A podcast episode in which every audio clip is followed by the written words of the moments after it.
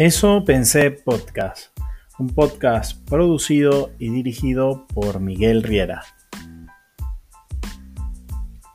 Un espacio donde estaré dando mi punto de vista y algunas reflexiones sobre temas de la vida diaria.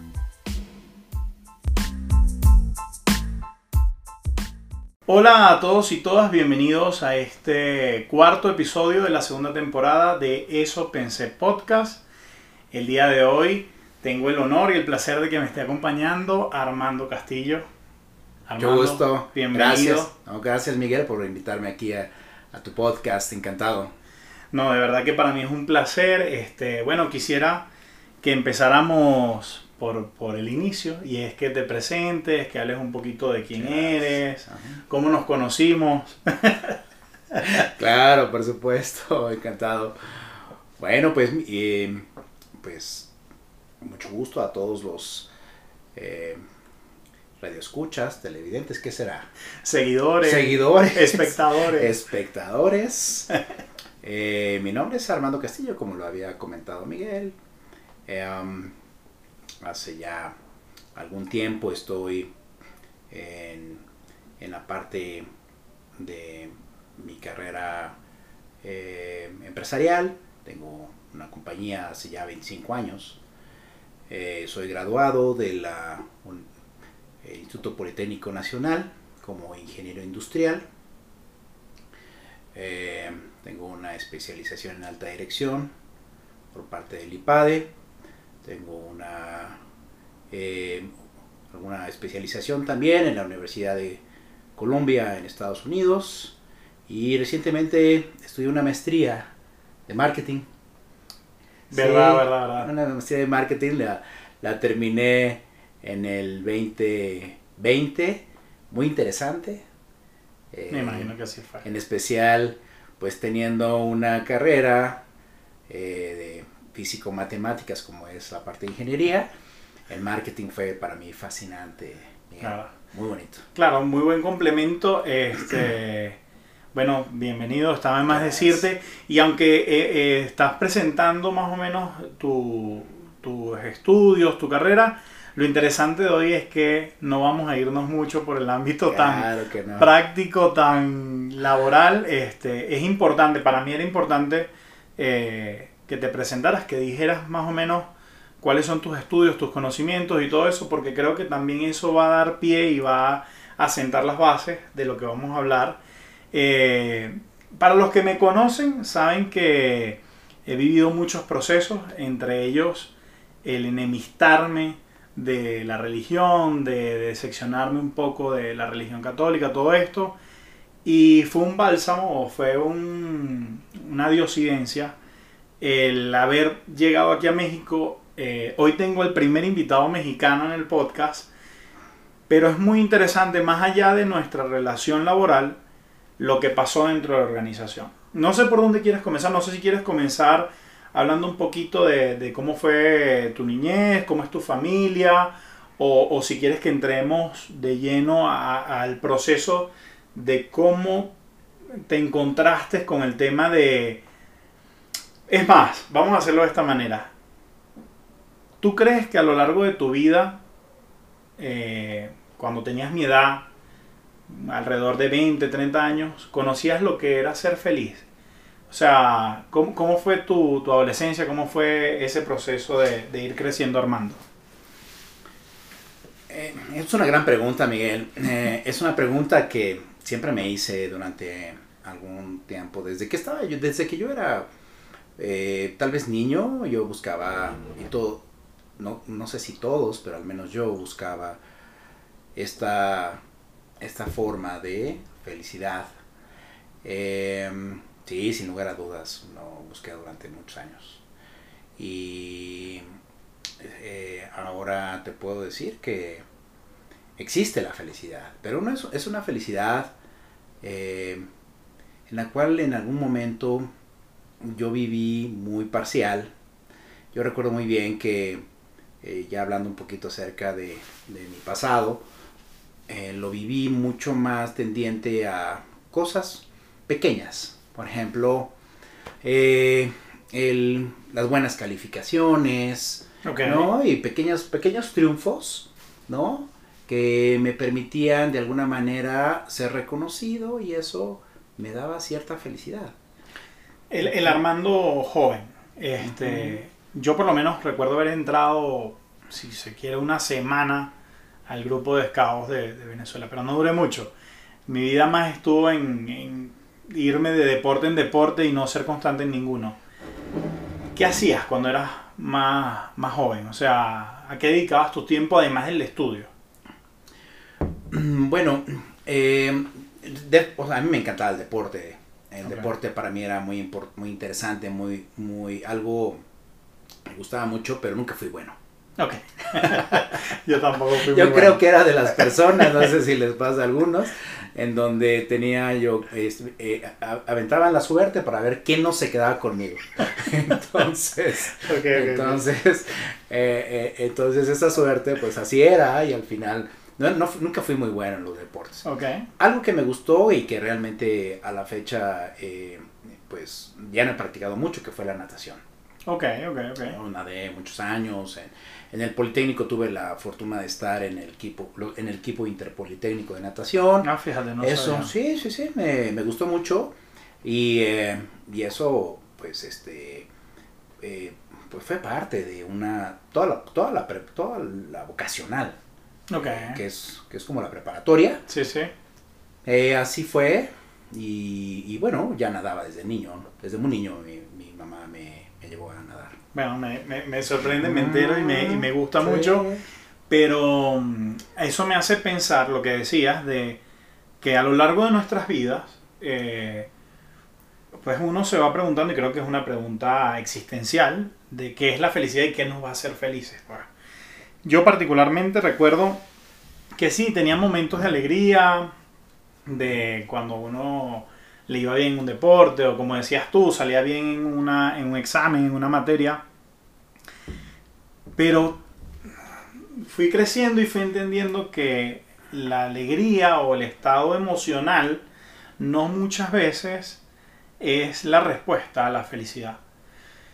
Este, ¿En qué momento tú empiezas a preguntarte y a cuestionarte si lo que estás haciendo realmente te está haciendo feliz?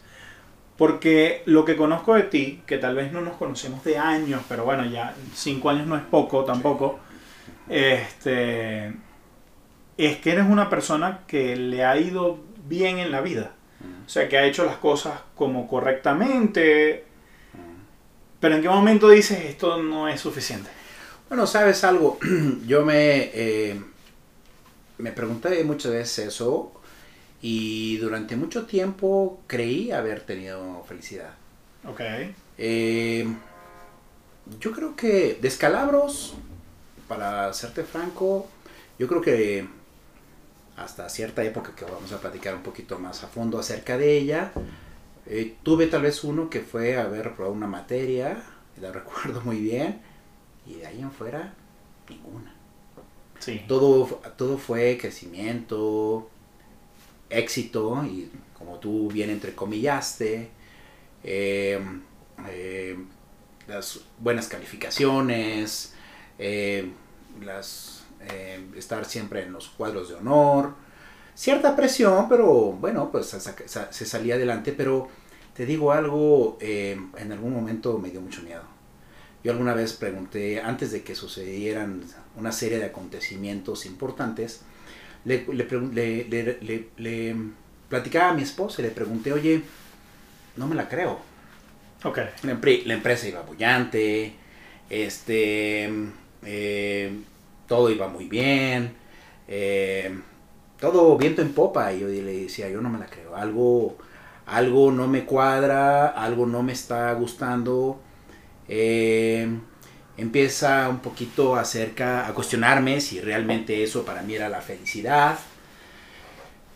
durante mucho tiempo, pues buscando esta, esta cima. Es como, por ejemplo, cuando tú vas caminando a, mis 52 años que actualmente tengo, eh, vas caminando durante, pues en alguna montaña y piensas que ya llegaste a la cima y ves otra más y ves otra más, y caminas otra más, y, y nunca hay cimas que alcanzar. O sea, Ok. nunca hay cimas que tú pensaste que tú habías escalado Sí, que tú digas hasta aquí. hasta aquí, yo ya llegué a la cima. Eso no es cierto. Sí, la, Eso no es cierto. la vida del, del ser humano no es como el Everest. Que uno dice, ah, bueno, esa es la montaña más alta. Si la subo, alcancé la cima del, del mundo. Pues. Eh, y, y creo que hay algo, hay una frase tuya que a mí, eh, no sé si te lo he dicho antes, pero me, me- siempre me resuena en la cabeza porque creo que la primera vez que lo hablamos, yo dije, ah, ya entiendo muchas cosas. O sea, tú hablas de un concepto de que tú y yo somos lo que la sociedad podría llamar good boys. Mm, O sea, ok, sí, sí, eh, sí. personas sí, que sí. tienen buen ángel, que caen bien, que Bueno, no siempre. no siempre, pero pero que no somos este malintencionados o somos esa cara bonita o por lo menos amable, eh, de palabra cordial. Y por lo tanto uno dice, pues yo no puedo hacer nada malo. O eso cree la gente. O eso nos engañamos nosotros y decimos, bueno, ¿qué, qué malo puedo hacer yo? Y, y recuerdo mucho porque sé que al conocer esa parte, también conocías de lo que yo era capaz. O sea, cuando me lo dijiste, yo dije, pues Armando sabe quién soy yo y que se esconde atrás de mucho de, de esa amabilidad y se esconde lo mismo que se esconde en todos nosotros. ¿Recuerdas en algún momento algo que hayas hecho, que tú hayas dicho, ¿por qué hice esto? O sea, Ojo, en, e- eh, te estoy hablando de, de esa etapa entre adolescente joven, preadolescencia, que te he dicho, pero si, si se supone que yo tengo todo y soy bueno, ¿por qué? Sí, bueno, es, bueno, es, es cierto. eh, ¿Sabes algo? Esta parte del famoso Good Boy, ya actualmente, eh, y bueno, nuevamente contextualizando a la, a, la, a la edad que yo tengo, yo te puedo decir que con toda franqueza, yo creo que muchas veces es un poco el, el caparazón de algo que ciertamente por dentro no está muy bien. ¿A qué voy con esto? Eh, digo, no es porque yo tenga algún trauma ni nada por el estilo, pero eh, veo y, y- y analizo ahora la conducta humana desde, otro, desde otra perspectiva, ¿sabes? Sí. Yo veo, por ejemplo, como grandes personas que eh, podemos decir, oye, eh, es, un gran, es una gran persona, por dentro a veces puede ser eh, infeliz. O puede ser una persona que tenga cosas muy complejas.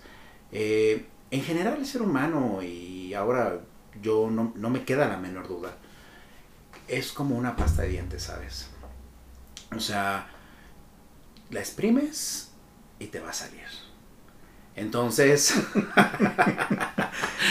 así es. Y ahora lo veo muy, lo sé, lo sé muy claramente porque no, eh, esta, este caparazón, esta parte donde en general queremos presentar nuestra mejor, nuestro mejor rostro, Sí. ¿no? Incluso nos esforzamos por Nos esforzamos por dar nuestra mejor cara. Es cierto, es cierto. Y muchas veces podemos ser hipócritas, podemos ser falsos y, y- y- y la gente se da cuenta, ¿sabes? Sí. O sea, queremos, digo, podemos ser libres, naturales, pero a veces ser libres o naturales, pues puede ser también un poco difícil si uno no sabe, eh, eh, eh, digamos, tener esa libertad sin ofender o sin, sin tener un tema hacia otras personas. Entonces es un poquito el equilibrio. Pero muchas veces queremos ser el perfecto, ¿no? El don perfecto. Y eso te causa presión, te causa eh, una carga, una carga. Y, y al final del día, eh, cuando te das cuenta y cuando te ves en el espejo, dices, híjole, qué falso. ¿No? Qué Sí. falso eres, ¿no? Sí. Exacto. Sí, pasa, pasa. Mira, yo cuando llegué aquí, este, llegué a México con una mano adelante y una mano atrás. Eh, venía de un evento muy marcante en mi vida, o, o un parteaguas, que había sido la decisión de separarme de la mamá de mi hijo, de Pablo. Eh, de no continuar en esa relación y, de hacer borrón y cuenta nueva. Eh, es complicado porque se cae toda una estructura de lo que yo había reflejado por mucho tiempo y ni siquiera por tanto. Fíjate que yo pequeño fui como la oveja negra de mi familia. El problemático de los primos era el más complicado, pero creo que era porque mis primas habían puesto una baranda muy alta. Porque tampoco fui un muchacho que se fue por malos caminos, ni vicios, ni nada. Pero cuando me encuentro, hago un retiro de jóvenes católicos y, entro a ser líder en estos movimientos y todo eso, yo mismo y, el grupo hizo como un pedestal muy alto de mí. Y aunque yo hablaba mucho de que este, de lo que somos, de, que no nos hiciéramos eh, imágenes de lo que no era, que yo podía embarrarla como muchos, mis acciones demostraban lo contrario. Mis acciones demostraban una perfección o, una imagen intachable que me pasó factura, porque cuando me equivoqué visiblemente, porque no es que no me haya equivocado durante esos años, sino que cuando me equivoqué visiblemente, el golpe fue muy fuerte. Me, caigo aquí, caigo en México y, y, me encuentro contigo a tres meses de haber llegado, creo yo. Te recuerdo muy bien. Y recuerdo yo que una de las cosas que me impactó fue que creo que no llevamos un mes en la compañía y me invitaste a un estudio bíblico. ¿Qué, ¿Qué, pasa en la mente de un director para decir, este, voy a abrir un espacio dentro de la organización? Porque quien quita a alguien aquí pueda este, necesitar de esto. Eh, ¿qué, pasó en tu vida? ¿Qué, ¿Qué, cambió de ser un emprendedor o un empresario, un, eh, un, hombre de ingeniería que te dijo, mira, voy a, voy a abrir estos espacios en la organización? ¿Siempre fue así? Eh, ¿En qué momento esto, esto cambia? Mira, como tú bien, como, tú bien pasaste, mira, el, estos espacios donde uno piensa que o donde uno da, uno da el reflejo de ser el don perfecto por dentro y, por, y, como bien dices, visiblemente a lo mejor no se ve, pero, híjole, pasan muchas cosas por dentro, ¿sabes? Hay cosas que son mucho más complejas, se da uno cuenta de tantos errores, comete uno muchísimos errores y te das cuenta que, que en realidad, en verdad, es todo lo contrario, ¿no? Em, y me di cuenta de, ya mucho después, o sea, ¿sabes? O sea, tú, en, el ascenso dentro de una carrera empresarial y el, éxito que podían decir, se podía decir, que mi éxito ya es diferente, eh, uno puede caer en un tema de altivez, soberbia. Y eso es bien fácil, bien fácil. Sí, cuando empiezan a salir las cosas bien. Claro, o sea, te A los ojos del mundo, pues. No, y además que la gente pues te, empieza a decir, ay, qué bien lo hiciste, eres el mejor y hablas, muy, bien. hablas muy bien y todo eso. Entonces eh, te va muy bien, además, mira, y, y pues te compras un, vehículo que más o menos no esté mal, tan mal ver. y, eh, y, y, entonces eh, empieza a haber una serie de acontecimientos que te llevan a una soberbia, a una altivez muy seria. Que en verdad, esa es el, es el comienzo de una caída. ¿Tú crees que puede haber éxito en la vida, en el plano humano, sin llegar a estos niveles de, de altivez, de soberbia? O sea, ¿qué pasa que cuando vamos alcanzando logros, primero lo que decías, nada nos satisface? siempre que uno dice, no, pero cuando llegue ahí, ahí me paro. No, pues, no, no. ¿Y, qué pasa? Que luego de que eso empieza a pasar, va como de la mano el, perder perspectiva de, de, dónde venimos o de quiénes eran nuestros amigos o, o de quiénes somos nosotros mismos. Pues, ¿Quién fue ese, ese muchacho que comenzó una carrera o en qué momento se pierde uno o siempre estuvo perdido? Me parece que es lo último. Siempre, uno- siempre estamos perdidos, ¿sabes? El tema es que eh, te empieza a jalar el tema del dinero, el tema de, de- el tema de, de muchas cuestiones, eh, eh, de este, eh, digamos, materiales. Claro. Ajá. Tienes una familia, bueno, pues le quieres dar lo mejor, ¿sabes? Y darle lo mejor, tontamente uno piensa que son las mejores escuelas, el, la- el mejor lugar para vivir, etcétera. Y no es así, ¿sabes? No es así. Ahora lo veo de una manera muy diferente. ¿Cuándo, cuándo me doy cuenta realmente de todo esto y, y- y concretando a, la, a la- una pregunta que me hiciste hace un momento? Me doy cuenta en el momento en que viene la caída. Una caída que yo no la esperé.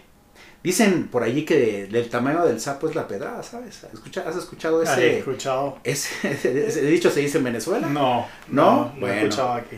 ¿No? ¿Lo has escuchado aquí? Capaz y se dice allá, pero si es una ranita chiquita, bueno, pues le, ahí le das un, Una una pedradita. pedradita, ¿no? Pero pues si es un zapazo, entonces pues agarras la- una roca fuerte. Yo creo que, yo creo que Dios agarró una roca bien interesante conmigo. En el año, yo venía precisamente del Mundial, me fui al Mundial a Brasil 2014, Ok. lleno de... Pues, ¿qué te puedo decir? Sodoma y Gomorra se queda poco corto, ¿no? Digo, no es que yo, yo iba con mi esposa y todo este asunto, pero, o sea, realmente, pues es un tema en donde... Pero a todo dar, pues. Pues muy bonito, sí, sin lugar a duda, pero, pero, pero hay mucha, eh, ¿cómo te puedo decir? Hay mucha, eh, mucho tema, mucho alcohol, eh, yo no sé si sea en todos los mundiales, eh, pero al Bueno, menos- al Brasil menos es en conocido por la fiesta. bueno, mucha fiesta, mucha Sí. fiesta, día y noche. Entonces yo venía de allí, yo veía a mi hijo, el más pequeño, tenía 10 años en aquel entonces, que se le iba un ojito. Y bueno, lo llevamos al médico y nos dijo, bueno, pues yo creo que de tener un tema de estrabismo. Pasaron algunos, algunas semanas y me dijimos, bueno, pues yo creo que no es estrabismo. Eh, llévelo a un neurólogo urgente. Y lo llegamos a un neurólogo y pues al- ese mismo día que lo llevamos, al siguiente día nos marcó el neurólogo y nos dijo, necesito que vengan muy rápido porque necesito darles una noticia importante.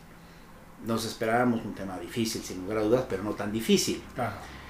Eh, nos, nos comentó que tenía un tumor en el tallo cerebral, un tumor que se llama eh, intrínseco pontino, un glioma intrínseco pontino, esa es la, esa es el- La definición. la definición médica, que no es otra cosa más que un tumor dentro del tallo cerebral que crece hacia adentro, está incrustado y crece además este, Hacia adentro. de- hacia adentro, o sea, no es como una bombita donde se puede cortar y ya. No, no, no. Se infiltra en el tallo cerebral y es un tema siempre, o sea, no, no existe cura al respecto y es una enfermedad terminal totalmente. Eh, regularmente, de hecho, de hecho ese, ese tumor lo, lo tuvo la hija de Neil Armstrong. Yo no lo sabía eso hasta después. Ok. Eh, en, la, en la- en la película de Neil Armstrong de Viaje a la Luna aparece. Y eh, él la ten- ella la tenía, ella, eh, murió a los... Es una enfermedad de niños además. Eh, buscando la manera de, de poderlo salvar, ¿no? Este, yo dije, bueno, pues si, si Don Perfecto puede hacer que una compañía jale, pues ¿por qué no también puede hacer que haya una cura, ¿no? Entonces pues empecé a buscar. ¿no? Es un razonamiento lógico. Ahora veo lógico eh, y buscando, yo me acuerdo que buscaba hasta las 4 de la mañana médicos en este en la India, en China, en Estados Unidos, Alemania. No, realmente realmente no había no había forma, o sea, todo era no gris, era negro, negro, negro, negro porque la mayor parte de las personas eh, que, que contactábamos pues nos decían no hay, no hay cura, este, disfruta a su hijo. Y pues yo veía los, las estadísticas, estadísticas que los niños duraban cuatro o cinco meses, ¿sabes? Cuando yo tenía a mi hijo bien hace una semana, Sí. ¿no? Bueno, bien entre comillas. Sí, sí, claro, pero no habías, no habías visto nada. Pues, no, claro. cero, no, cero, cero, cero. Y entonces, eh, pues fue un tema muy desolador, ¿no? No hay, no hay, este, no hay un tema, o sea, el dinero de nada sirve. Este, la, el tema, este, eh, médico tampoco. Y bueno, pues decimos, bueno, este, me acordé de mis épocas, porque yo estaba bastante alejado de, de del tema este de Dios. Tú, tú me dices que estudiaste en el IPN tu vocacional y tu universidad. Pero, ¿tú, tú estudiaste en colegio católico? Sí, yo estudié en el, colegio católico en la secundaria y parte de la primaria, sí. En la secundaria yo estudié eh, en, una, en una escuela marista. Ok. Entonces conozco muy bien el tema porque... Me está cayendo en cuenta que, que por eso tal vez has hablado también con Ronald, Ah, con el Ronald, padre Ronald, no. que es marista también, pero no sé si... No, no lo conocí yo eh, en aquel entonces, pero tengo gra- gratos recuerdos de mis de, de los padres maristas. De los padres maristas. Sí, exacto. ¿Y en qué momento te empiezas a separar? Que tú dices, mira, la universidad, el, el- el éxito en el trabajo, porque es importante aquí hacer un paréntesis y vamos a volver sin duda a- a- al tema que estábamos tocando. Eh, tu éxito no comienza solamente con la empresa, tu éxito en el mundo comienza también cuando empiezas a entrar a, a- empresas fuertes, que Sí, se sí. convierten como en progresión de tus estudios. O sea, Sí, sí. no recuerdo si entras primero a Mave y luego a Kodak o primero a Kodak Sí. y luego a Mave. No, no, primero entré a, a Mave. Eh, entré en un programa de profesionistas en desarrollo, que era un programa como de gente que escogía Mave. De, eran, yo recuerdo muy bien, eran exámenes de 100, 200 personas y quedábamos 4 o 5 personas. Para desarrollarlo. para desarrollarlos. O sea, así se llama el programa y gra- gratos recuerdos, tengo grandes amigos allí. Y, Y, de ahí saltas a, a Kodak. y de allí, pues uno de, uno de mis sueños había sido en- entrar a Kodak, ¿sabes? Ok. Kodak era la marca número 3 o 4 a nivel mundial en aquel entonces. Y- Impresionante. impresionante, ¿verdad? Exacto, entonces, y entré en la época de oro de Kodak, este, seguía siendo muy interesante y, y se dio todo este tema empresarial a raíz precisamente de uno de sus grandes errores, que fue el dejar el tema digital.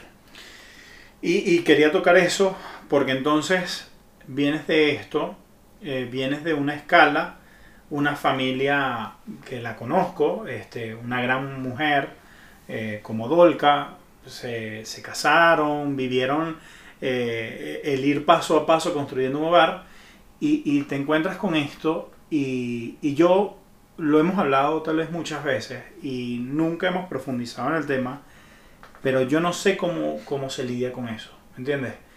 Porque me hablas de un Armando que se va separando de la relación con Dios, que tal vez nunca la hubo, o sea, porque, pues sí, eh, como me imagino que en mi casa papás que van a misa y, Eso es. y tradiciones y cosas, Eso pero es. no hay una relación No personal con Dios. No.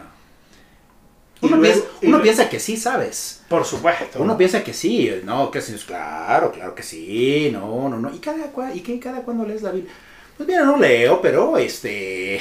Voy a misa. los Voy a misa y, bueno, ni, siquiera iba a misa, ¿no? Sí, sí, pero Voy a las fiestas y en, y, en el, y en el Evangelio, pues ahí escucho al Padre, escuchar la palabra de Dios. En, real- en realidad eso... ya eso, eso venía de un mal hábito y luego Mal ni hábito. siquiera eso, ya no hay relación con Dios. Te consigues con esto y con las fuerzas humanas, familiares, amigos, profesionales, intentas hacerle frente y creo que en ese momento es que uno se da cuenta que lo que uno ha hecho o cosechado en el mundo pues no alcanza para situaciones como esta. pues. Un chiste.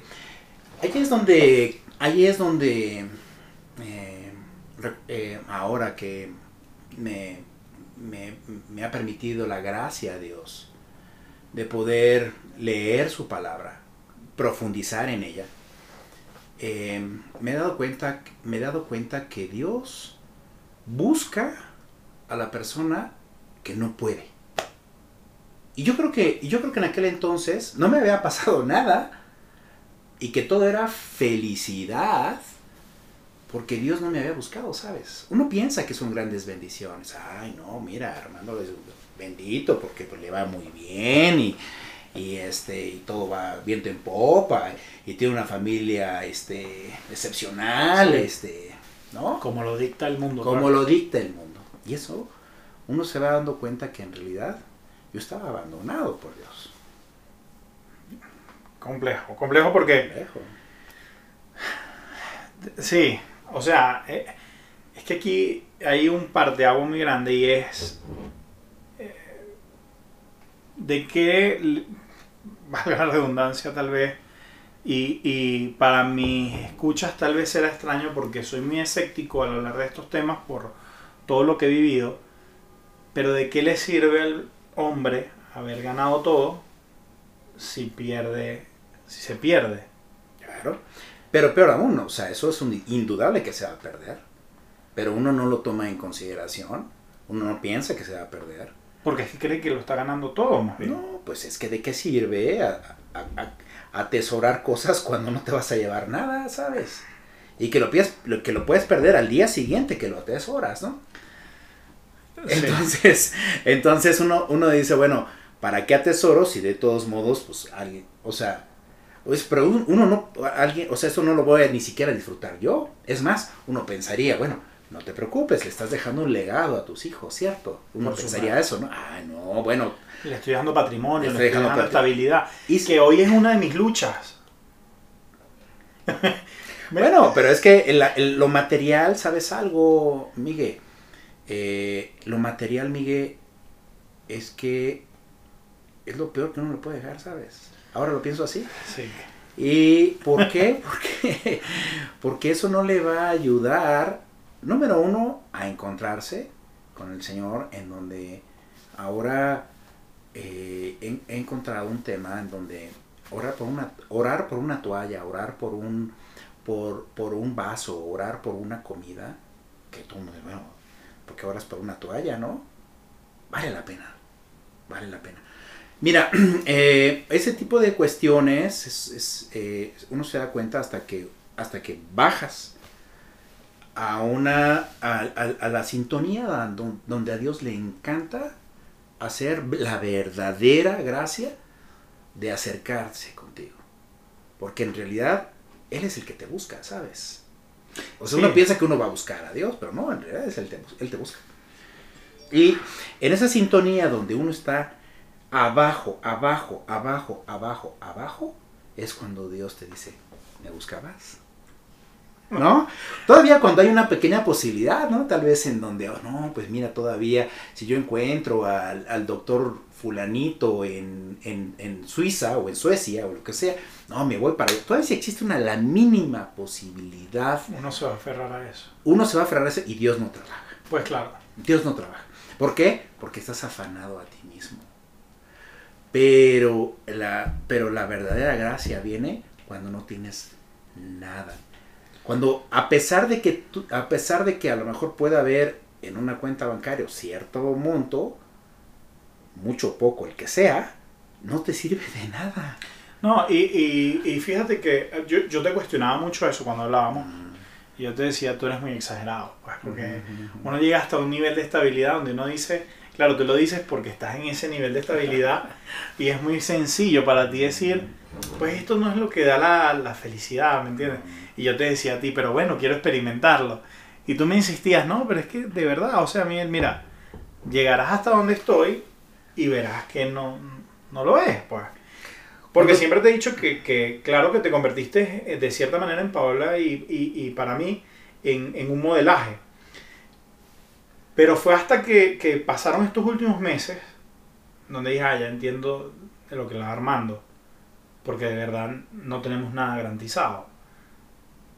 Aún eh, en las mejores condiciones, todo se puede fumar así. Y yo creía que así era una exageración. ¿Me entiendes? Yo creía que esto no existe.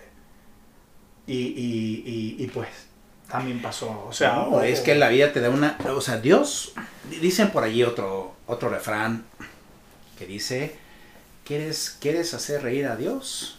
Cuéntale tus planes. Eso sí ¿no? lo he escuchado. Entonces, entonces, es curioso, pero, pero uno, uno va haciendo, eh, o construyendo cosas sin la base sin, sin la base sólida que ahora estoy convencido que es Cristo. Mira, todo esto, Miguel, mi, mi, carrera como ingeniero me ha, me ha, llevado a ser muy incrédulo. Bueno, tú me conoces muy bien. Por supuesto. Yo recuerdo muy bien y seguramente muchos de los que han trabajado para mí y trabajan para mí, este, recuerdo muy bien que se aterrorizan cuando me presentan sus gráficas, sus resultados, los gerentes y directores. Y yo les pregunto, bueno, ¿y esto de dónde viene? Ah, no, pues de una gráfica. A verla.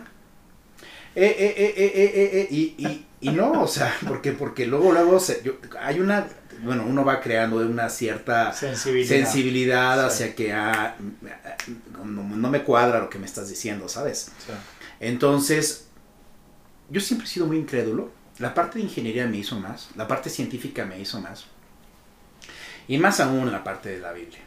La parte bíblica me costó muchísimo trabajo. Ahí vamos a, hacer. ¿Sí? ¿Cómo, ¿Cómo? Yo creo en saber hacia dónde vas.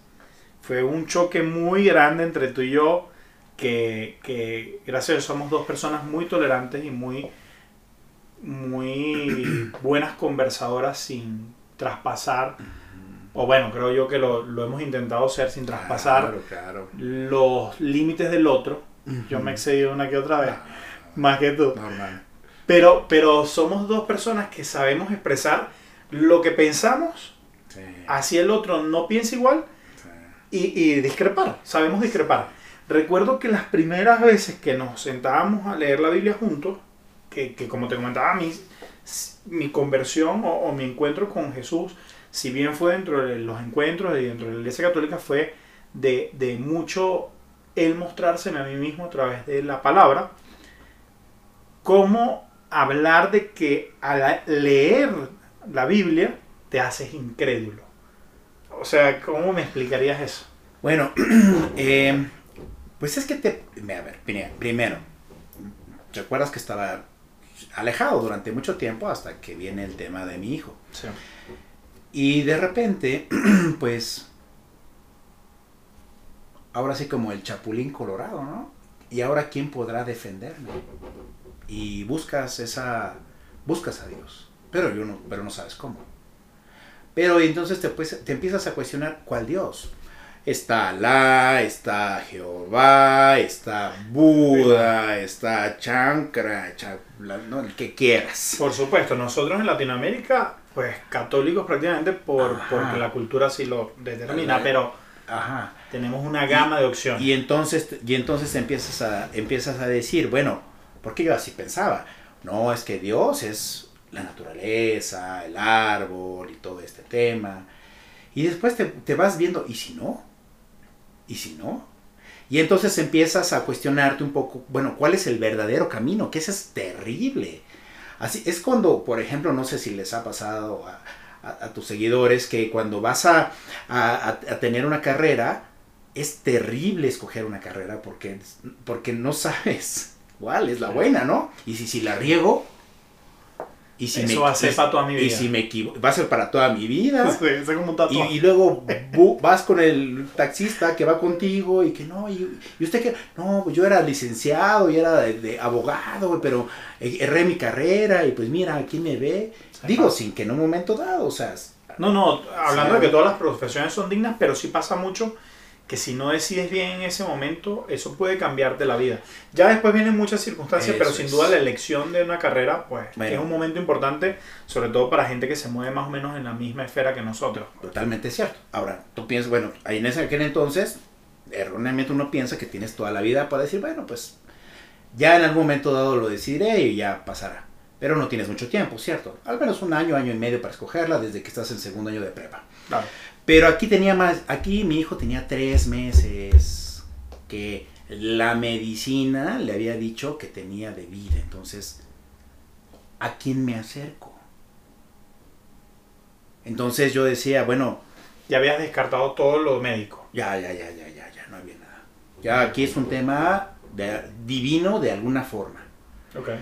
Pero entonces uno piensa y uno empieza a cuestionarse si uno se, está acercando a la, a, la, a la correcta.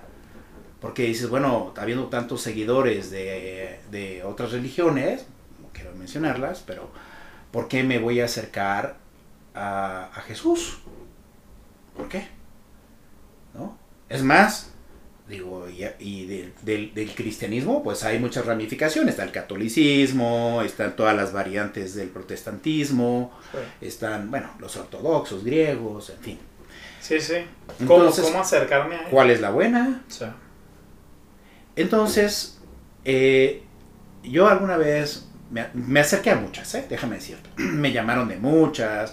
Este, me dijeron, oye, mira, yo tengo un pastor que cura a las personas. Me, este, fui a, fui, mi esposa y yo fuimos a varios lados donde nos decían, bueno, pues una ofrendita y va a ver cómo rápidamente su hijo va a ser este, también sanado. En fin, mucho charlatán, mucho, mucho, mucho charlatán.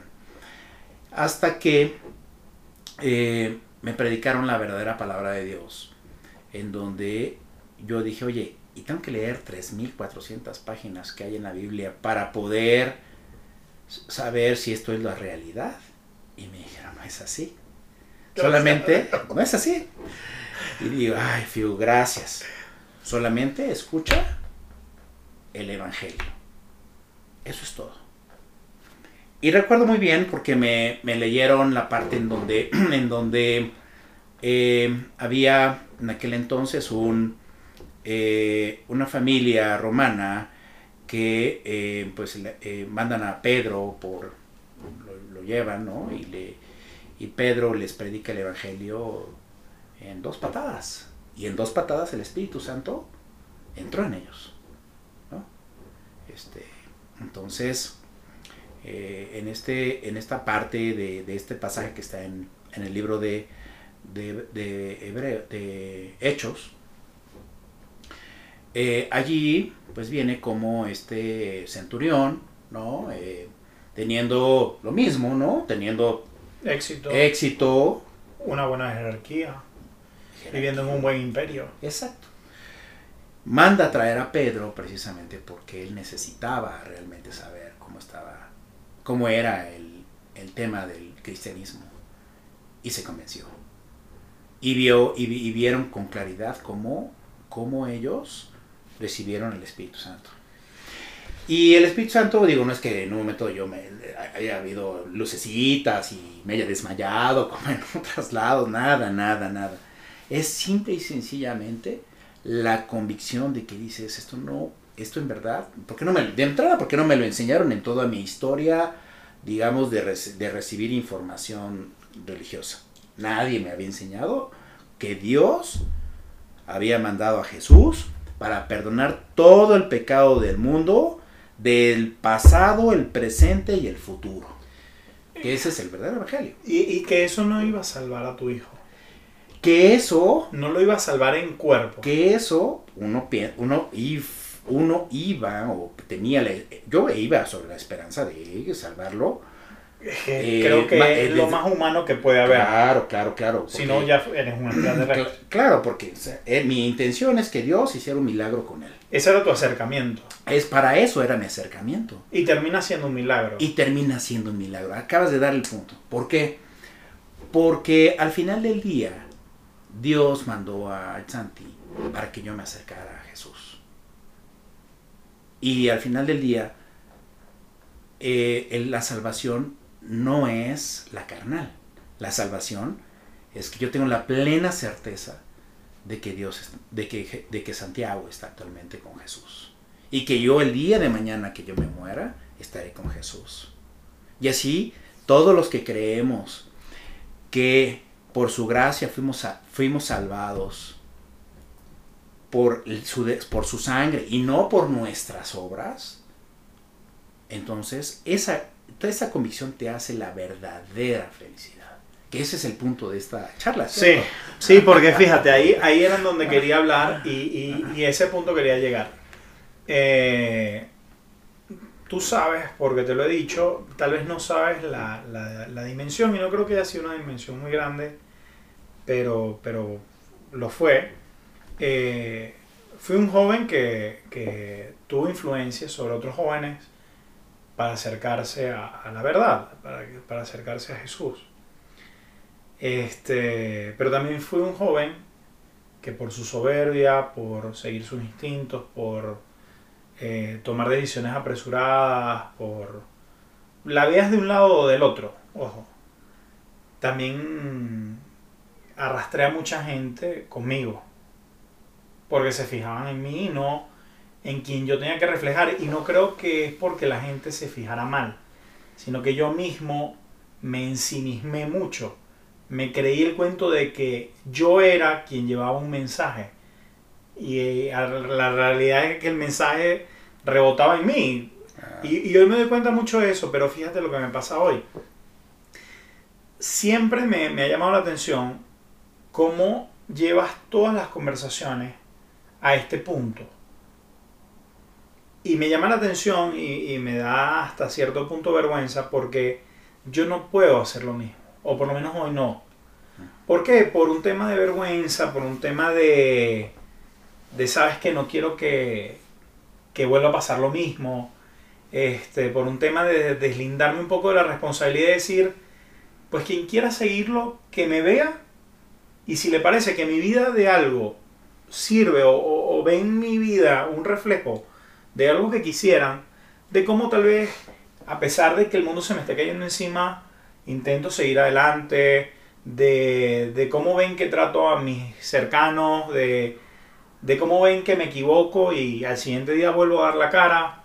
Si eso sirve de algo, pues que eso sirva de testimonio. Pero a mí me cuesta mucho eh, ser esa persona que explícitamente diga yo creo en él. Y creo en él, o sea... no, no, no, pues sí, a mí, hasta a mí me queda la duda. No, no, no, Por no hablarlo, ¿me entiendes? o sea, incluso en los capítulos eh, anteriores he sido muy escéptico cuando estábamos diciendo de qué hablamos. Pues tú sabes que a mí siempre me, apasiona mucho el, tu vida. No, y me apasiona mucho tu vida de, de, empresarial, de éxito, pero cuando me dijiste, yo dije, ¿verdad? O sea, Armando va a querer hablar de lo que es más importante para él hoy. Lo más importante. Y, se me hizo muy bueno porque si bien tengo un, episodio pendiente con el padre Ronald, va a ser otra perspectiva porque ya él lo ven como una figura, y, lo hablábamos hace un ratito mientras preparábamos un poco la conversación, de la autoridad, de la investidura. No es lo mismo que tal vez tenga yo aquí sentado al pastor Chin o, a, o al mismo evangelista, a que tenga alguien que puedo ser yo, ah. que puede ser tú, que puede ser o sea, tú hoy Armando eres un seguidor más que simplemente habla de cómo es tu relación. Y, quiero que quede muy claro aquí, porque el día de mañana Armando y yo la vamos a volver a embarrar. Ni siquiera estamos hablando de algo que, esté hecho o superado. O sea, el encontrarnos con, con Jesús y haber recibido su gracia te convierte en alguien que no se equivoca más o que lleva mejor la empresa o que no, y, de hecho, eh, eh, en, el, en, el libro, en Primera de Juan, nosotros vamos a seguir cometiendo errores. Y vamos a hacer, mientras estamos en esta carne, vamos a tener, sí, vamos a seguir cometiendo pecados. Porque Jesús decía, todo, todo se encerró en, todo lo encerró en pecado, ¿sabes? Es curioso el tema bíblico. Este, todo se encerró en pecado para acercar, para llevarnos a Cristo, al Salvador. En donde así como, ¿y ahora quién podrá defenderme? Que es lo que yo te decía, así todo mundo, ajá, yo, pues aquí apareció Jesús, yo, yo, yo voy a hacer que tú vivas feliz porque yo envié a mi siervo Santiago a acercarte a mí Jesús. Y, ahí es curioso, y ahorita que lo decía, claro cómo la felicidad no se traduce en alegría. no es una emoción. La muerte, de Santiago no tiene que haber sido para ti una satisfacción. Claro que no, claro que no. Pero se traduce en tu felicidad, o sea, sí. en una felicidad que tal vez no es una sonrisa, ni es una alegría en ese momento, pero que perdura porque al final no es una emoción, no se puede traducir en, sensaciones. Eso es, mira, acabas de dar el punto, o sea, incluso lo platicábamos antes de la charla, eh, aquí, aquí eh, antes, tantito antes, en, busca de la felicidad, ¿cierto? O sea, la, película. En donde uno busca y se afana y, y la película es mucho de eso, de afanarse, pero la realidad es que al contrario, te vuelves más infeliz. y, el, final se supone que lo logró. El final se supone que lo logró, pero, pero ya no sabemos más qué pasa, ¿cierto? ¿no? y, y seguramente pasaron muchas situaciones. Pero, pero, pero no es así. O sea, a ver, vamos a pensar. David, siendo un gran siervo de Dios, es más, lo pone ejemplo y le pone por, por a varios de sus, por amor a, a mi siervo David, ¿ok? No te, no, te corto en este momento, sino vamos a tener este tipo de cosas. David tuvo muchos, muchas cuestiones difíciles, una, aun cuando fue salvo. Y, o sea, eh, o sea, eh, sus hijos se le echaron para, para lo traicionaron, mataron, o sea, su, sus hijos se, este, hubo ahí un tema de adulterio entre sus, entre su incesto entre sus hermanos, bueno, perdón, entre sus hijos, este, y él vivió muy infeliz. Sí, muchas, muchas penurias. Muchas penurias, muchas penurias, pero feliz realmente. La felicidad no es una emoción. Y no es algo de, la emoción, momento. No ese es el tema y por eso a mí no me... O sea, ¿por qué todas las conversaciones tú me preguntabas, terminan en Cristo, porque e, efectivamente, te digo algo, no me cabe el pecho de decir gracias Dios, porque, me porque entre muchos me permitiste tener tu gracia. Esa es la máxima, la máxima felicidad, que no es una emoción, ¿sabes? Es algo que todos los días le doy gracias a Dios, todos los días en verdad creo que me ayuda a que, a que no solamente se viva el día a día y las situaciones difíciles y las que vienen, ¿no? Este, están garantizadas además. Están garantizadas, ¿no? no sabemos cuáles van a hacer, pero van a venir. Pues mira, después de esto, pues vienen varias cosas, ¿no? Este, Recientemente, tú sabes que eh, he sido diagnosticado con una, una situación que se llama mieloma múltiple, que es, por cierto, hace dos días murió de eso este eh, el secretario de Estado. Ah, Powell. Powell. Colin Powell. Colin Powell, ¿no? no se ve que ha muerto tenía, murió. bueno, murió de COVID, pero... Pero tenía la condición. Tenía la condición de mieloma múltiple, que no es otra cosa más que un tema de bajas defensas, un tema este, muy, un poquito complejo. Y eh, pues hasta la fecha la ciencia lo, lo, cataloga, como incurable, ¿no?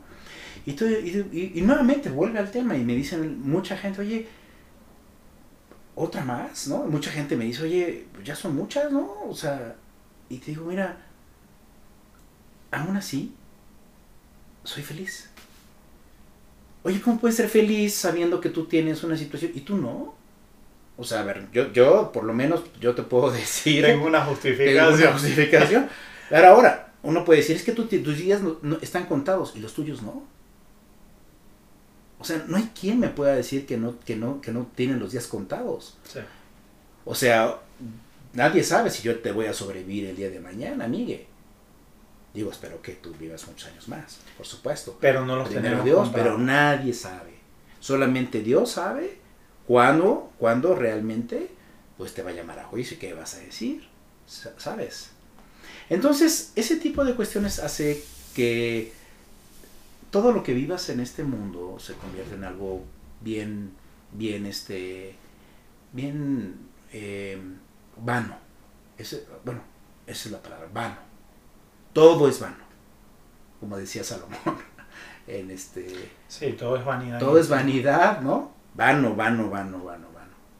Oye, que le voy a, decíamos, le voy a dejar la herencia a, mis hijos, ¿no? Eso no es cierto. ¿Cómo sabes que, pues a lo mejor tu hijo va también a tener un tema y se lo va a dejar a la novia, la novia pues se casa con otro y pues todo lo que tú trabajaste, pues ya... tuvo un, caso en una familia donde este hubo un tío que pues así pasó, ¿no? Se le hereda, le hereda, y, al final del día quien trabajó toda su vida ahorrando peso tras peso, lo disfrutó otro. Sí, sí. Otro que no era ni su hijo, nada que ver, ni su familia, ni sangre directa, nada. Lo disfrutó otro. Así es. Es curioso, ¿no? Es curioso, me, me quedó mucho con el tema de, de la felicidad. O sea, definitivamente el concepto de felicidad es muy complejo.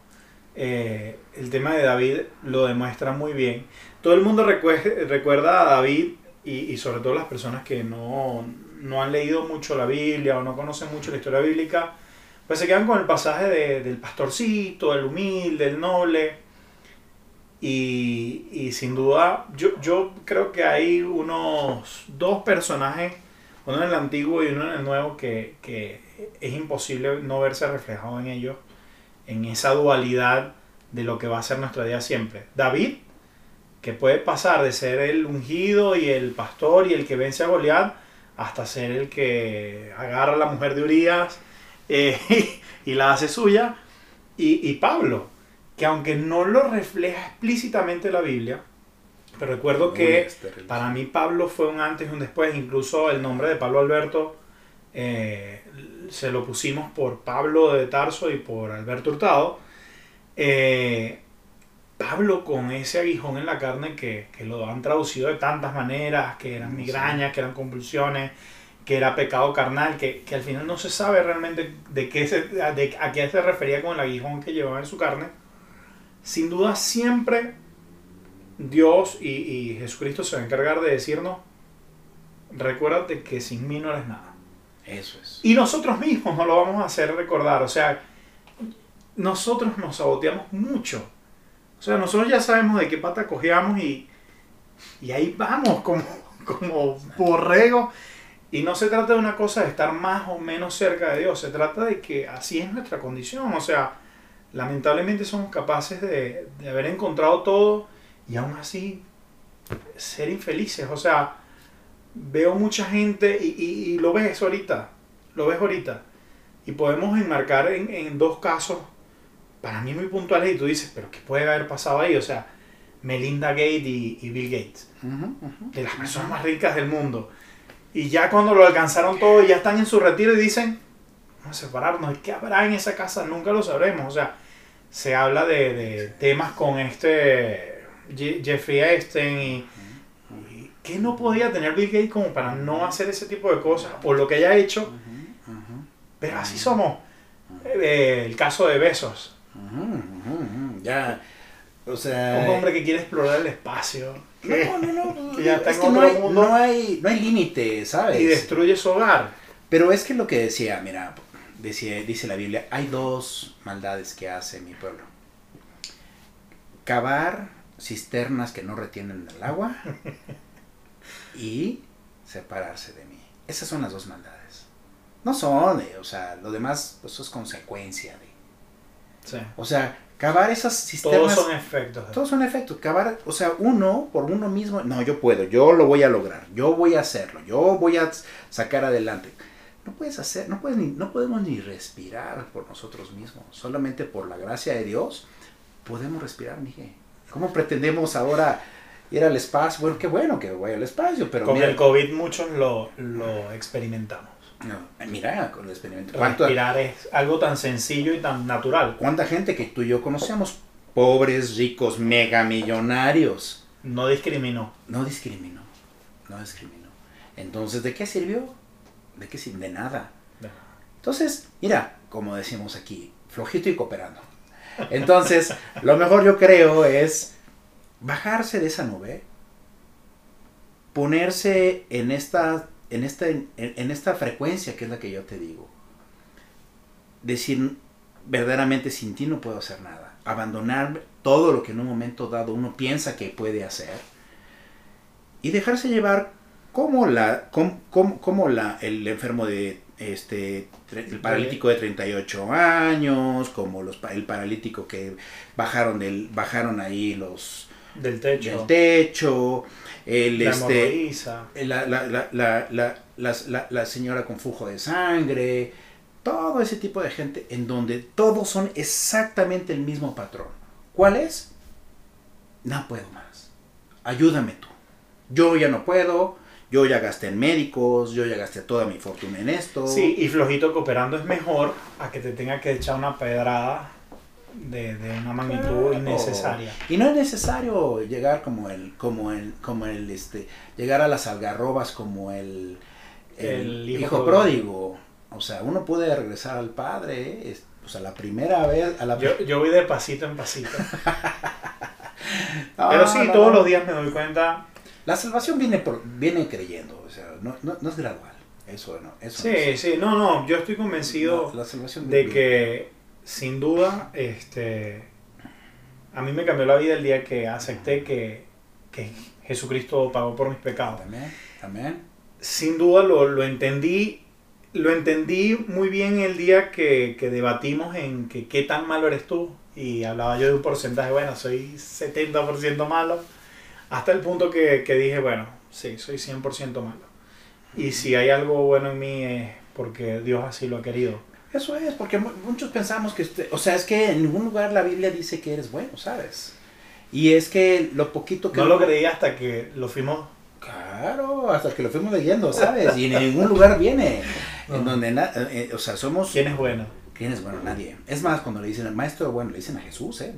Oye, maestro bueno, ¿por qué me dices bueno? Solamente hay un solo bueno que es Dios. Nada más. El mismo Jesús, que era mega bueno, ¿no? Espero que sea bueno, no No, no, no, claro que lo es. Sí, pero lo ponía como ejemplo de, Sí. de que así ustedes deben entenderse. Exacto. Este, mi querido Armando, ¿Qué- se nos. No, nos se fue fue muy, muy, muy rápido, ¿sabes? Una, una gran charla. Y Mira, yo, yo te agradezco mucho eh, tu tiempo, tu sabiduría, hombre, de tu Dios. consejo, tu amistad. Y, y nada, disfrutemos de nuestra compañía mientras, mientras dura. O sea, si algo nos queda de esta conversación es, no tenemos nada garantizado. La felicidad vendrá en momentos buenos y malos y, y eso no tiene que determinar nuestra felicidad porque sobrepasa todo eso. Y nada, cierra con lo que, Bueno, yo quiero, que yo- bueno, la felicidad, lo que yo te, me, me preguntaba, ¿se puede alcanzar la felicidad? Sí. La felicidad no es una emoción. La felicidad viene, es un tema en donde diario, diario, ahora siento esa gran felicidad. Una paz, Paz. paz, completamente paz. Es una paz que, que no te lo puedo describir, es un tema muy, muy, muy hermoso. Y esa es la felicidad verdadera, en donde sé perfectamente que Dios me ama, en, en donde sé perfectamente que ahora mi hijo, mi hijo que sobrevivió, que es Yael, y mi esposa, estaremos allá con Santi cuando Dios nos llame. Esa es la verdadera paz, felicidad. Y pues mientras estemos aquí, pues eh, me encantaría compartir precisamente este pequeño espacio y te agradezco enormemente, Miguel, que me, me hayas permitido este, compartir esta, esta, este, este pequeño rato de lo, del cambio tan radical que hubo en mi vida, de lo material a lo verdaderamente importante que es el Evangelio de Jesús. Y nacer de nuevo, como yo nací en, en, eh, agosto del 2014. Nací de nuevo. Gracias. Miguel. No, a ti. Y bueno, ya saben cómo, cómo es esto. Este, los que llegaron hasta aquí, eh, pues muchas gracias. Suscríbanse, denle like, compártanlo con quien crean que pueda ser útil. Eh, disfruté mucho esta conversación como he disfrutado las tres anteriores que me han acompañado y nos vemos en un próximo episodio de Eso Pensé Podcast. Bye bye.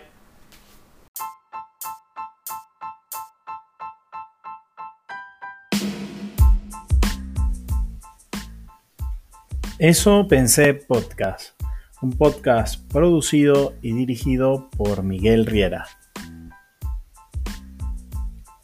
Un espacio donde estaré dando mi punto de vista y algunas reflexiones sobre temas de la vida diaria.